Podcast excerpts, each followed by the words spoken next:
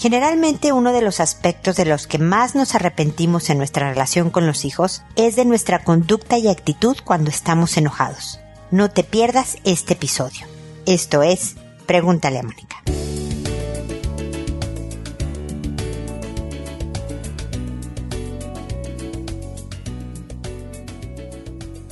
Bienvenidos amigos una vez más a Pregúntale a Mónica. Soy Mónica Bulnes de Lara, como siempre, feliz de encontrarme con ustedes en este espacio que hablamos de estar enojados, del mal humor. La verdad es que no estamos en nuestro mejor aspecto cuando estamos de malas. Y cuando los hijos nos frustran, cuando los hijos nos hacen enojar, o cuando estamos a veces enojados por algo que nada tuvo que ver con ellos, pero ellos están un poco difíciles, nos cuesta dar nuestro mejor ejemplo, nuestra mejor cara. Es momentos en donde podemos gritar, desde luego eso es mucho más frecuente en los hogares de lo que uno quisiera pensar. Podemos apretar fuerte sus bracitos, podemos jalonearlos, obviamente he oído de jalones de pelo, pellizcos, eh, desde luego darles, eh, golpearlos, ¿no? Eh, esta parte en donde sacamos la frustración y el enojo de una manera muy física y una vez que logramos pensar y sopesar lo que hicimos es que empiezan los arrepentimientos y ojalá las disculpas del caso. La verdad es que no se trata de portarnos pésimo cuando estamos enojados y luego disculparnos. O, peor aún, portarnos pésimo cuando estamos disculpados y luego acercarnos con el hijo y decirle si no me hicieras enojar tanto, si te portaras mejor, si no me contestaras como me contestas, yo no haría esto. Porque en realidad lo que estamos diciéndole es que hay conductas que justifican nuestra mala expresión de un enojo y la verdad es que no debe de haber nunca una conducta que justifique una mala expresión de un enojo. Se vale enojarse, por supuesto, frustrarse, estar muy molesta con el hijo, con el trabajo, con la pareja, con la vida es cómo lo expresas. Ustedes han visto cómo en redes sociales yo he puesto frases que me refiero a esto, a cómo lo expresas. Mi papá ha dicho siempre que la buena educación se nota cuando estamos enojados, ¿no? Difícil su frase porque es verdad. No, qué difícil ser educado, ser amable, amable cuando estás de malas porque puedes estar muy molesto, pero decir gracias, salud, por favor, ya me voy, ya llegué, cómo te fue, si fue algo importante, ¿no? Si, eh, en su día, independientemente de que sigas molesto. Le puedes decir te quiero mucho, le puedes dar abrazos al hijo, pero decir, esto estuvo muy mal, me enojé muchísimo contigo, estoy muy enojada, pero te quiero mucho. Así que espero que esto no vuelva a suceder, bla, bla, bla, lo que tú quieras. Pero como que parece que para que surta efecto nuestro enojo y provoquemos el cambio de conducta, que es lo que andamos buscando, necesitamos tener malos modos. Y esto no es así. Si sientes que te está ganando la frustración y que vas a empezar a apretar un brazo o vas a empezar a gritar o vas a empezar a decir cosas de las que te vas a arrepentir después, detente. Es más importante que tu hijo se quede sin bañar, por ejemplo, esa noche, porque no se quiere meter a bañar y tú quieres agarrarlo y meterlo al baño a fuerzas de los pelos, ya sabes, es mejor que no se bañe a que el mensaje que le quede en la vida es así es como se resuelven las cosas. A golpes, a jaloneos, lastimando verbal o físicamente. Esto es lo que hay que hacer cuando las cosas no salen como nosotros queremos.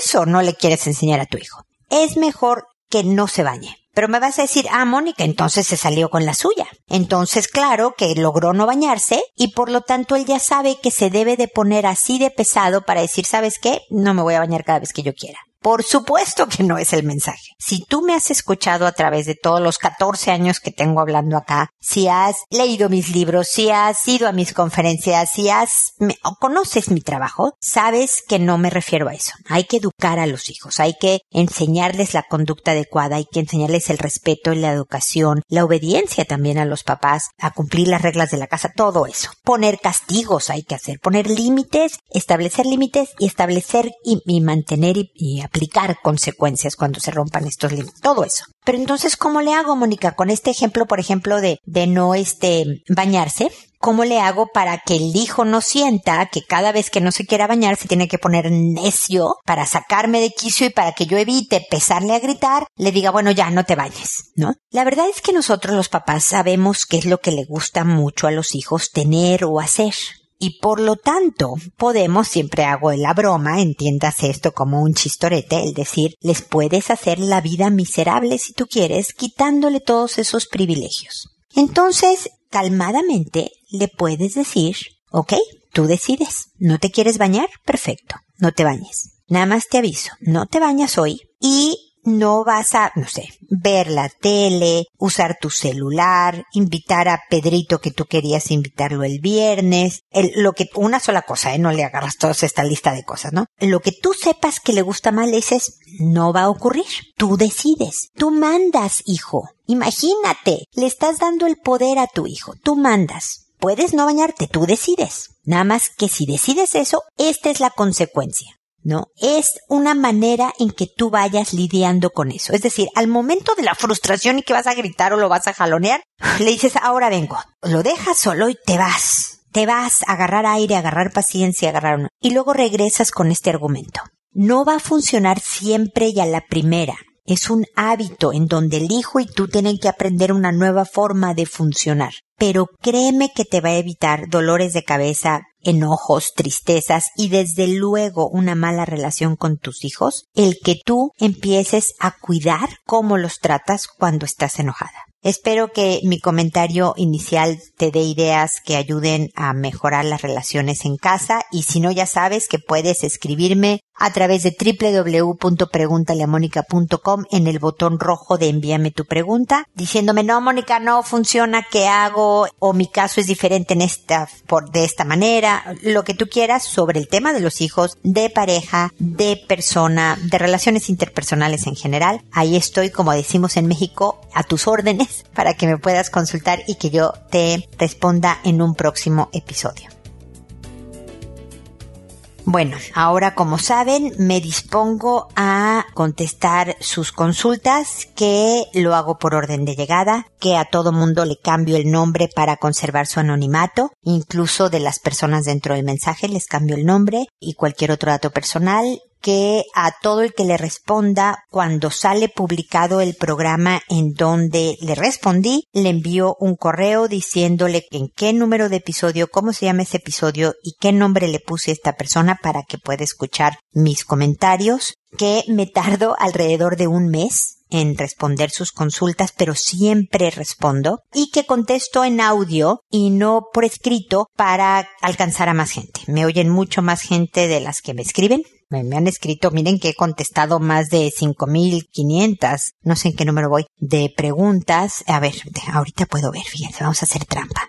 5.726 al día de hoy, entonces con las de este programa. Así que siempre las contesto, contesto todas y la manera de llegar a más gente es con este formato de audio. Así que bueno, creo que ya di todas las reglas del juego. Si me faltó alguna, pregúntenme y con gusto se las responderé. Em, no nos dejen de seguir en redes sociales, YouTube, Instagram, Facebook, Twitter, muchas redes sociales eh, y de pasearse por la página porque además ahí hay artículos y cosas que pueden ser de su interés. Ah, también tengo dos libros sobre educación de hijos, uno sobre el manejo de la era digital y otra sobre cómo fortalecer el carácter de los hijos para prevenir el abuso, el abuso en forma de bullying o el abuso en forma de abusos sexuales al que me refiero, para que no sean víctimas, por eso se llama así el, libro, no más víctimas. Eh, bueno, ya, el día de hoy voy a empezar con Max, que me dice hola. A ver si te acuerdas de mí. Bueno, ya ha pasado mucho tiempo y sí, la adicción llevó a mi relación al final. Cada vez fueron empeorando las peleas. Yo desesperado y por no pegarle me hacía daño físico y la última sí le di un cabezazo. Dejé caer mi cabeza y sin fuerza le golpeó. Me enoja lo que le hice y me di cuatro golpes en mi cabezota y me hice tres aperturas y en otras peleas me gritaba o me decía que me odiaba, que no me quería desde hace tiempo, que solo estaba porque mis hijos me necesitan y me corrió. Fue lo más horrible. Le imploré que me diera una oportunidad y me dijo que la verdad están mejor sin mí. Me duele. Ya regresé, soy un niño, no sé qué hacer, veo que me odia, le he visto miradas con tanto odio, jamás lo había visto, no sé qué hacer. A ver, mi querido Max, yo creo que es bien importante que todos se den un espacio para convivir en un mejor ambiente. Creo que si tú estás en tu casa con toda la historia que me has contado en diferentes correos, que claro que me acuerdo de ti, ya está muy enviciado todo y tú ya estás en un grado tan emocionalmente vulnerable que te estás lastimando por no lastimar a la otra y ya una vez hasta se te soltó un cabezazo a ella. O sea, y que ustedes se hagan ese daño, que se digan palabras tan hirientes, que te diga que te odia y que tus hijos vean este ambiente negativo, les hace daño a todos, Max. Entonces es bien importante que busques tu salud física y emocional fuera de tu casa en este momento, porque creo que traes muchos temas no solo la adicción, que no sé si continúa, creo que sí, de la última vez que me escribiste, pero si no, si sabes que las personas adictas son adictas para siempre, aunque no estén consumiendo. Es decir, que siempre eres propenso, vulnerable a, a caer nuevamente en la adicción. Entonces necesitas de un tratamiento constante. Y hay tratamientos como por ejemplo alcohólicos anónimos, yo sé que lo tuyo no era de alcoholismo o era de alcoholismo y además otras drogas, pero no sé, pero te puede servir alcohólicos anónimos que son gratuitas, que generalmente hay una cerca de la casa o del trabajo, estas reuniones que hacen todos los días y ojalá tú fueras a las más posibles a la semana porque necesitas repararte física y emocionalmente, Max. Esta es la manera en que puedas tener eventualmente una relación tranquila con tu pareja. No quiere decir que regresen, no necesariamente podrían volver. Eventualmente tú ya sano, ella podría decir, ah, mira Max, todavía me cae bien, lo quiero, volvamos. O ella podrá decidir que no, que después de todo lo vivido ella prefiere quedarse sin ti pero por lo menos ustedes podrán tener una relación menos destructiva, menos disfuncional, Max. Y desde luego vas a ser mejor padre, vas a estar más cercano a tus hijos, vas a dar mejor ejemplo si ven en ti toda esta fortaleza de haber sabido salir adelante después de algo tan desgarrador como es la adicción, por tu propio bien y por el bien de tu familia, de ellos. Entonces, tú eres el que lo vas a decidir porque ya regresaste y dices que ves solo miradas de odio de ella. Entonces estás lastimado, pero ojalá te armes de valor, no estás solo, aquí estoy yo, te acompaño, para que empieces un proceso nuevo de, de hojalatería y pintura, de limpieza y compostura de dentro hacia afuera, mi querido Max. Entonces busca Alcohólicos Anónimos, empieza a ir a las reuniones, nada más empieza a asistir y empieza a escuchar de lo que hablan y todo esto, a ver cómo vives este proceso, ¿ok? Y espero que estemos en contacto para, como te digo, acompañarte en todo esto, ¿ok? Luego está Naira, que me dice buenas tardes. Mi problema es con mi hijo de cinco años. En otros lados, menos en la casa, les topa a los niños y niñas les jala el pantalón y les mete la mano en la nalga, solo en la nalga, o les levanta la falda y les topa la nalga. Yo me imagino que les dan nalgaditas, a eso te refieres con topar la nalga, me imagino, Naira. Yo vi que le bajó el pantalón y se bajó como a olerle a un niño. Le he llevado al psicólogo, pero sigue pasando lo mismo en la escuela. Las profesoras me dicen que qué pasa, pero no sé qué decirles. Tiene una enfermedad que se llama hiperplasia suprarrenal congénita y no sé si eso influye o no, ya que es una enfermedad de las hormonas y un día en la casa de un familiar le ha querido lamer las partes a un niño de su edad. Ya no sé qué hacer. Hablo con él, le he castigado, hasta le he pegado para ver si así hace caso, pero no es así. Ya no sé qué hacer y como madre me siento desesperada. No quiero que las demás personas lo vean como un peligro para otros niños. En la casa no es así con la hermana. Nunca ha pasado nada malo. Se porta bien y no muestra este tipo de comportamiento. Por favor, ayúdeme, ya no sé qué hacer. Naira, lamento mucho que tu hijo tenga esta enfermedad, que efectivamente, entre otras cosas, las glándulas suprarrenales son, están arriba de los riñones y controlan muchas de las hormonas del cuerpo. Y las hormonas manejan funciones específicas y desarrollos específicos. Y entre una de las hormonas que se ven afectadas es la testosterona para los hombres, que es la del impulso sexual, por ejemplo pero además tiene cinco años en donde todavía hay muy poco autocontrol y es una etapa de descubrimiento propio y del, o sea, del cuerpo propio y del ajeno. O sea que estás en el, en el punto culmine de, de cosas que propician que tu hijo haga este tipo de cosas. Quiero pensar que como ya tienes el diagnóstico, está siendo controlado. Es decir, que estás yendo con regularidad con médicos, espero que un endocrinólogo, que son especialistas en, hormonas y, y demás, para ayudar en el desarrollo físico de tu hijo, pero también con ciertas pautas conductuales. Es importante ir al doctor porque hay veces que pensamos, bueno, ya me lo diagnosticaron, tiene esta enfermedad, se debe de tomar esta pastillita una vez al día y listo. Ah, pero mira, está se porta de esta manera, le está dando nalgadas a otros niños, se baja pantalones, levanta falda. Es un problema de conducta y como que separamos lo físico de la conducta, ¿no? La enfermedad de lo, cómo se está portando mi hijo. Y muchas veces están conectadas, ¿no? Es como si, hablando de malos humores con los hijos, ¿no? Es como si a ti te dieran migrañas y tú tuvieras menos paciencia y le gritas a tu hijo. Entonces vas al doctor y le dices, deme una pastilla para migraña, pero no le cuentas, fíjese que me he hecho más impaciente, me pongo de mal humor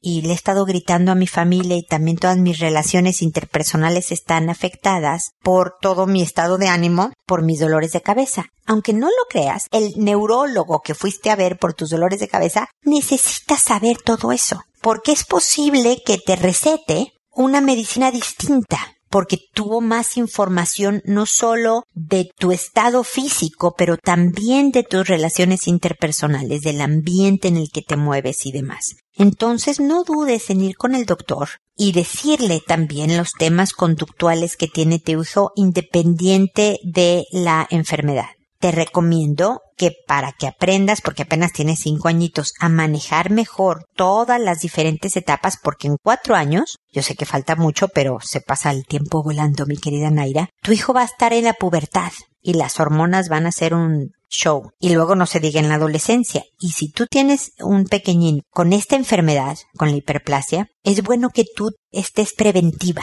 Entonces el estar leyendo, en meterte a internet, ver si hay foros de gente con hijos con esta condición, eh, ver si hay algún libro que vaya dirigido a los papás o hay una fundación, siempre hay una fundación de, no sé, niños con síndrome de Down y ahí van los papás a esta fundación y se van informando y además se apoyan entre papás con la misma cosa, porque a lo mejor hablas con otra mamá que tiene un hijo con lo mismo y te dice, fíjate que eso mismo hacía mi hijo a los cinco también y le separó, o sea, ya, ya no lo hizo más hasta los siete pero además lo manejamos así en casa y funcionó muy bien. Me explico, haces equipo, haces comunidad. Una de las cosas por las que existe Pregúntale a Mónica es para entre todos apoyarnos con un cúmulo de experiencia en diferentes temas que nos ayuden como papás, mamás, parejas, personas. Entonces, métete a internet, aprovecha ese recurso para empaparte en el tema y que tú te vuelvas una mamá experta en educación de hijos con hiperplasia suprarrenal congénita, especialmente para ayudar a tu pequeño,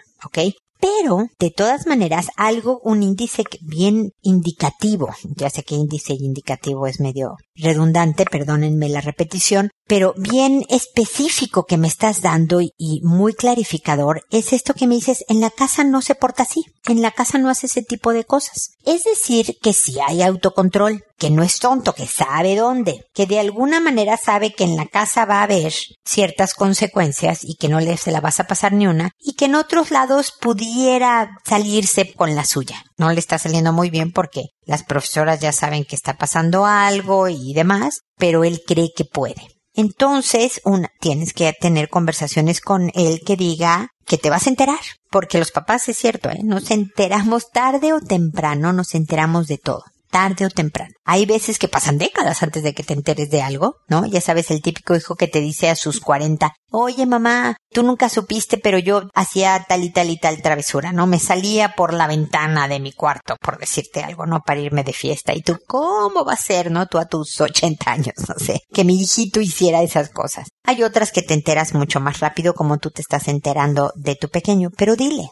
los papás nos enteramos y tarde o temprano vas a tener consecuencias. Ahora, hay que reforzar positivamente, Naira. Por lo tanto, hijo mío, como es importante que tú aprendas solito a controlarte porque no es solo cuando está tu mamá o la profesora enfrente. Por tu bien, por el respeto de tu cuerpo y el de los otros, es importante que tú puedas controlarte porque esto no se hace, esto está mal. ¿Y por qué está mal, mamá? O tú le puedes preguntar, ayúdalo a que haga un pensamiento crítico dile, ¿por qué crees tú, hijo mío, que está mal hacer ese tipo de cosas? Dímelo tú. ¿Por qué está mal? Para que él analice y él reflexione y él internalice conceptos, Naira. Bueno, para ayudarte, hijo, porque aquí estoy yo para ayudarte, fíjate que vamos a hacer y haces lo que les he contado miles de veces a papás de cinco años. Este pastel o esta pizza en una cartulina, la dibujan entre los dos del sabor que ustedes quieren, tal y tal, lo recortan en rebanadas, en triángulos, este círculo que dibujaron como pastel o como pizza, y cada día que pase en donde la profesora te reporte que no hubo ningún solo topón, este, o sea,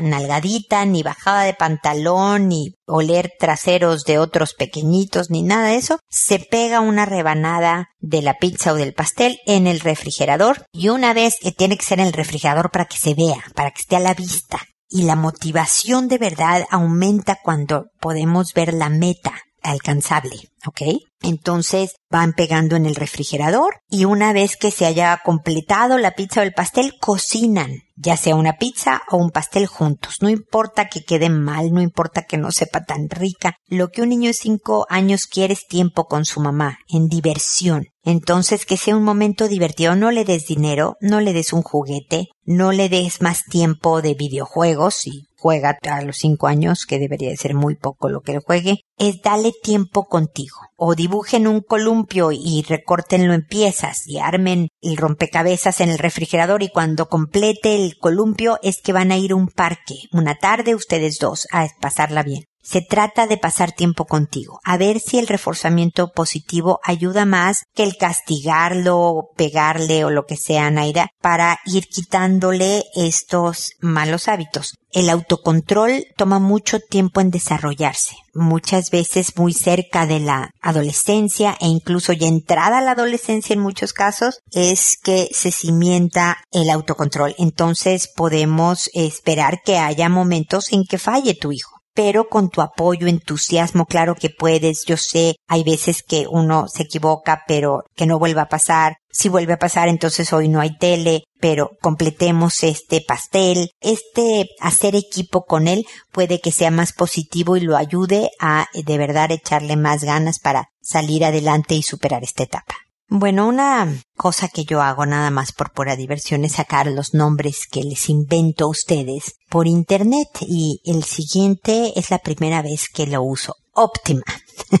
Optima nos escribe y nos dice, encontré tus podcasts en Spotify y me han encantado. Los estoy escuchando uno a uno en mis ratos libres y me han encantado las sugerencias que das. Tengo una consulta. Mis padres se separaron hace dos años. Mi padre le pidió el divorcio, pero mi madre se negó. Así que él tramitó el divorcio técnicamente a escondidas. Se la pasaban peleando y me tranquilizó saber que iban a estar mejor. Pero aunque mi padre se fue a otro estado, donde nació, a casa de su madre que está enferma y ya es mayor, cada que se ven, mi madre aprovecha para estar discutiendo con él. A nosotros, sus hijos, que somos cuatro, aprovecha cualquier motivo para mencionar que es un mal padre, que no le importó su familia, que prefirió a su madre, bla bla bla como tratando de desacreditarlo ante nosotros. Pero todos somos mayores y tenemos claro que sus problemas no tienen que ver con su amor hacia nosotros. Mi padre me ha dicho que está muy contento con su vida de soltero, pero mi mamá creo que no ha podido superar la separación. A veces siento que está aferrada a que mi padre va a regresar a pedirle perdón. Le he dicho que se divierta, que conozca gente. Tiene 56 años pero se mantiene muy bien y siempre está lamentando que le dio sus mejores años de vida, más de 35 años de casada. Yo estoy lejos de ella y no puedo más que escucharla. Traté de que tomara terapia porque sé que en mi situación de hija no va a contarme el motivo o motivos que los llevó a su relación se convirtiera en un infierno pero se negó. Conseguí que alguien fuera a su casa a dársela, pero solo aguantó cinco sesiones y se cerró por completo con la doctora. No sé qué más puedo hacer para que supere esta situación. Aconséjeme, por favor.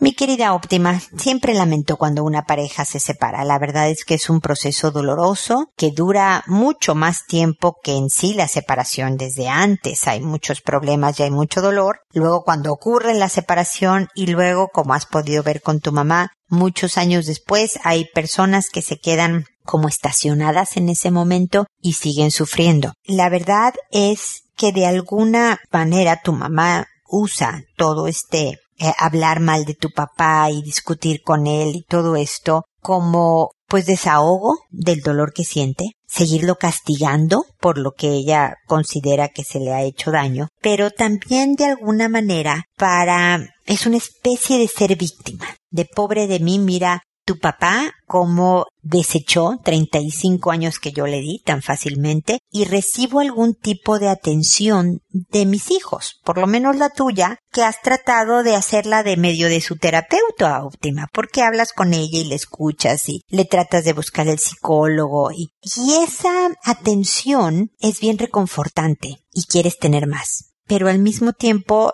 al ser tú tan linda y generosa con tu mamá, estás haciendo que se perpetúe, que dure más en este estado, porque como para qué va a querer cambiar, ¿no? Yo sé que ella ahorita te dice no, porque porque voy a querer estar así si no soy feliz y sufro tanto, pero algo obtiene. Todo lo que hacemos óptima, todo lo que hacemos bueno y malo en nuestra vida, lo seguimos haciendo porque nos da un beneficio, incluso lo que nos destruye. Por ejemplo, los drogadictos. Los adictos encuentran en la droga una salida, una evasión a sus problemas. En vez de lidiar con el problema porque es muy grande, es muy doloroso, es muy difícil, puedo tomar o drogarme y escapar un rato de este dolor. Hay gente que es muy gorda, que tiene problemas de intimidad, por ejemplo. Entonces te podrán decir, pero yo no quiero ser gorda, pero yo no quiero estar así. ¿Cómo puedes decir que tengo un beneficio? Pues resulta que a lo mejor por tu obesidad no tienes un contacto estrecho con alguien y por lo tanto te ayuda en tu miedo a la intimidad o al compromiso el estar tan gordo que hagas que mucha gente no se acerque a ti. Por ejemplo, me explico, es para explicar el cómo podemos en cosas que hasta nosotros decimos que no queremos ser o tener,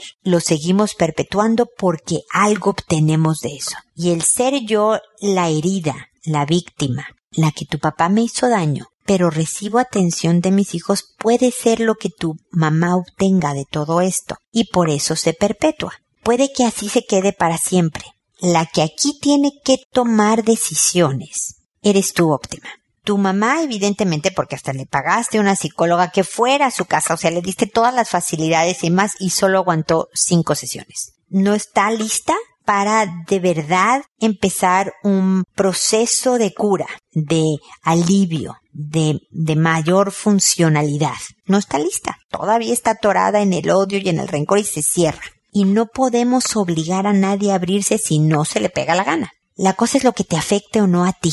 Hay muchos hijos que porque el pobre de mi mamá, mira cuánto sufre, estoy yo oyendo cosas nefastas de mi papá que no debería de oír. Estoy eh, desgastando mi energía positiva en transmitírsela a mi mamá para ver si se anima un poco. Si sientes que hablar con tu mamá de estos temas te hace daño, óptima, es necesario que se lo digas que ya no vas a hablar más de tu papá, ni de su relación, ni de cosas malas en ese tema, porque te hace daño a ti. Es que hija, si no te lo digo a ti, ¿a quién se lo digo? Mamá, puedes ir con una terapeuta como te he sugerido, puedes contárselo a una amiga, puedes ir con un sacerdote a que te oiga, pero a mí ya me hace daño. Entonces no vamos a hablar de esto, mamá. Yo sé que te vas a sentir culpable y te puedes llegar hasta preocupar un poco por tu mamá. A lo mejor sea la sacudida que tu mamá necesite para pues buscar ayuda, porque pues chin, ya no me está oyendo mi hija, estoy perdiendo a mi hija por mi actitud, entonces déjame si busco cómo salgo de esta. O puede que no óptima, pueda que diga, claro, es que Óptima siempre quiso más a su papá que a mí, y entonces pobre de mí, soy más víctima aún porque no solo su papá, sino ahora mis hijos también me están dejando y me están rechazando y demás. Hay quien tiene este tipo de personalidad óptima. Pero si tú estás convencida que hablar con tu mamá de estos temas no te hace bien a ti y que a lo mejor tampoco le haga bien a tu mamá, es necesario que la próxima vez que hable, que le avises, ¿no? Mamá, no vamos a hablar. Entonces cuando tú empieces a hablar de esto, mamá, pues yo me voy a despedir de la llamada o si te estoy visitando, me voy a levantar y me voy a salir un rato de la casa porque dices que no viven en la misma ciudad, porque no voy a hablar con este tema contigo. Y entonces, como te va a poner a prueba, no te va a creer o se le va a olvidar, en la siguiente conversación va a empezar, es que tu papá, es que Mamá, ¿te acuerdas que dijimos que no íbamos a hablar de este tema? O que yo te dije a ti que yo no quería hablar de este tema, entonces te marco mañana. Y te quiero mucho, muy amable, muy cariñosa, óptima, pero cuelgas. Si ella te dice, no, no, no, ya no voy a hablar de eso, cuelga de todas maneras, óptima. Tiene que sentir que de verdad estás hablando en serio, ¿ok? Para que cambien las cosas gradualmente, de tal manera que tu relación con tu mamá pueda ser más sana también. El estar siendo su terapeuta, créemelo, no es bueno para ti. No lo recomiendo aunque tú estés dispuesta. Si tú decides, porque eres una mujer adulto, decir, no sabes qué, Mónica, entiendo todo lo que me dices, pero no puedo, no puedo dejar de hablar con mi mamá, me preocupa mucho, siento que la voy a desamparar, estoy dispuesta a seguirla oyendo, ni hablar. Tú estás en tu derecho, es tu decisión y fuerza, y aquí estoy para ayudarte a desahogarte de repente cuando sientas que te están faltando los aires de tanta negatividad pero realmente ojalá espero que tengas esta fuerza de no ser cruel con tu mamá. No quiero que seas cruel, quiero que seas bien dulce, bien amable, pero bien firme, por el bien de ella y definitivamente por el tuyo, óptima. Sé que lo que quieres es que yo te hubiera dado una respuesta de curación de tu mamá, de cómo supera esta separación. Esa llave de esa puerta solo la tiene tu mamá. Y mientras no sienta la necesidad de hacerlo, real necesidad porque le carcoma todo este rencor y resentimiento que siente por la terminación de su matrimonio, por su matrimonio mismo, tu mamá va a seguir así. Creo que fue en el episodio pasado cuando les contaba que estaba leyendo sobre motivación y leía de un escritor, Pressfield se apellida, que decía que nos sentimos motivados cuando el dolor de hacerlo, de hacer lo que tenemos que hacer, es menor que el dolor de no hacerlo. Es decir, lo traduzco un poco aplicado al tema que tengo ahorita contigo. Y óptima.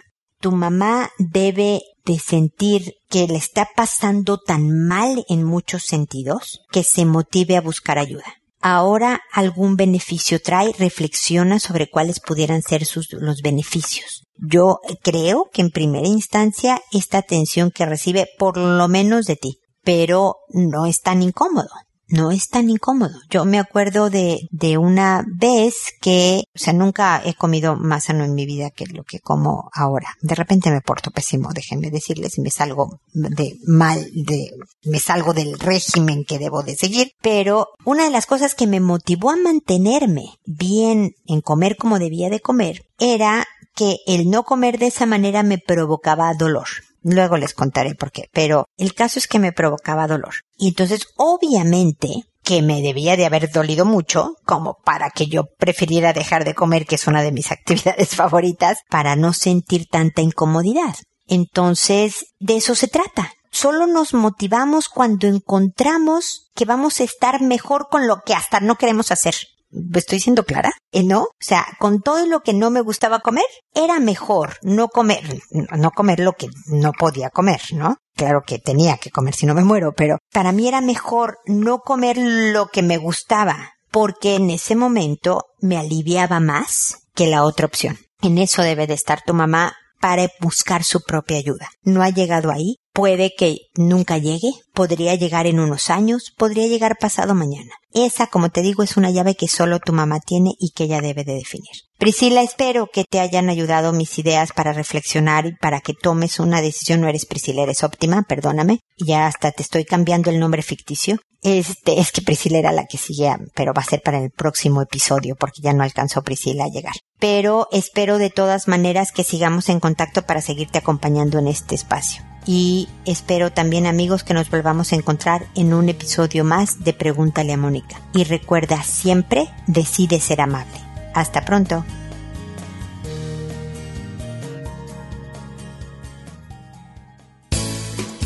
¿Problemas en tus relaciones? No te preocupes, manda tu caso, juntos encontraremos la solución. www.preguntaleamónica.com Recuerda que tu familia es lo más importante.